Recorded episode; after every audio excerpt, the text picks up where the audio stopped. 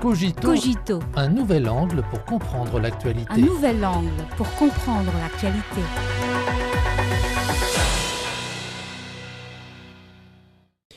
Bienvenue à Cogito. Récemment, une pièce en deux actes a été mise en scène par Washington dans ses relations avec Beijing. D'une part, le secrétaire américain à la défense Lloyd Austin s'en est pris à la Chine lors du 20e dialogue Shangri-La au sujet de la question du territoire de Taïwan et de la soi-disant liberté de navigation. Par coïncidence ou non, l'armée américaine a médiatisé le passage des navires de guerre américains dans les territoires de Taïwan en accusant la partie chinoise d'une interception dangereuse. D'autre part, le secrétaire d'État adjoint américain aux affaires de l'Asie de l'Est et du Pacifique, Daniel J. Crittenbrink, s'est rendu en Chine pour chercher à prendre contact avec elle. S'engager dans la confrontation d'une part, tout en prétendant le dialogue et la coopération, d'autre part, ce scénario n'est pas étranger au public. Ce contraste inconfortable des comportements des États-Unis dans leurs relations avec la Chine, c'est en fait la norme de leur stratégie étrangère.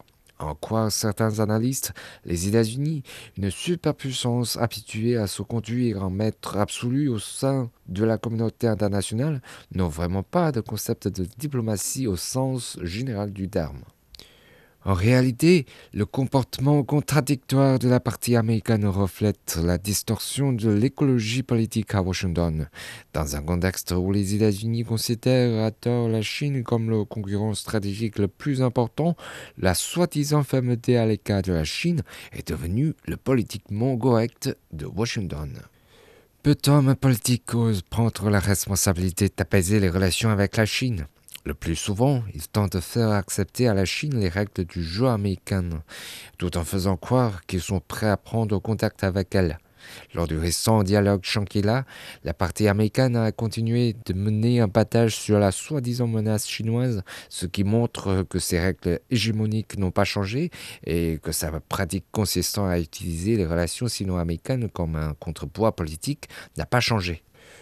Cependant, la puissance réelle de l'oncle Sam n'est pas à la hauteur de ce geste. L'économie américaine est en proie à des crises multiples. Après plusieurs mois de bras de fer, les partis démocrates et républicains ont désamorcé à peine la crise de la dette, sans toutefois s'attaquer à la racine du problème.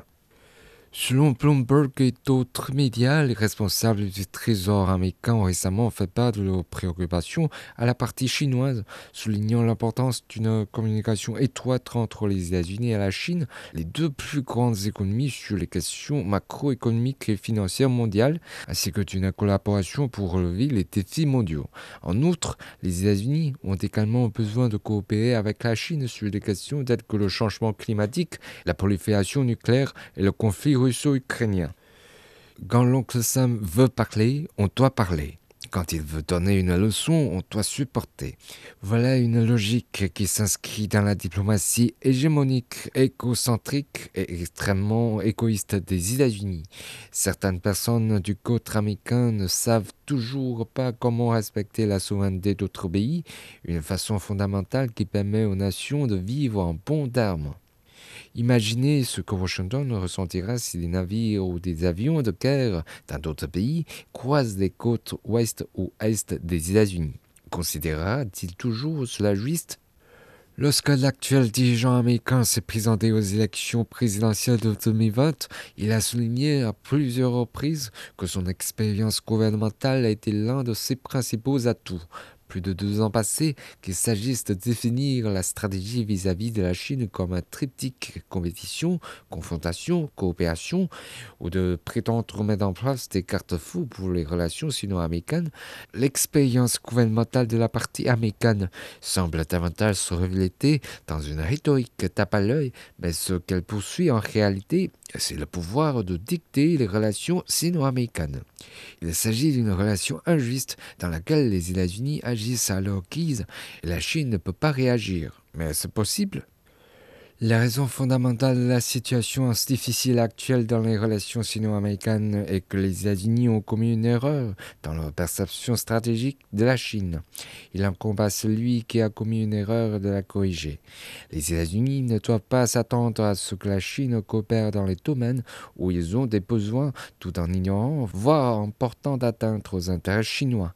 Les faits ont prouvé que les États-Unis ne peuvent pas se croire tout permis dans leurs relations avec la Chine et devrait garder à l'esprit ces termes. Respect mutuel, coexistence pacifique et coopération gagnant-gagnant.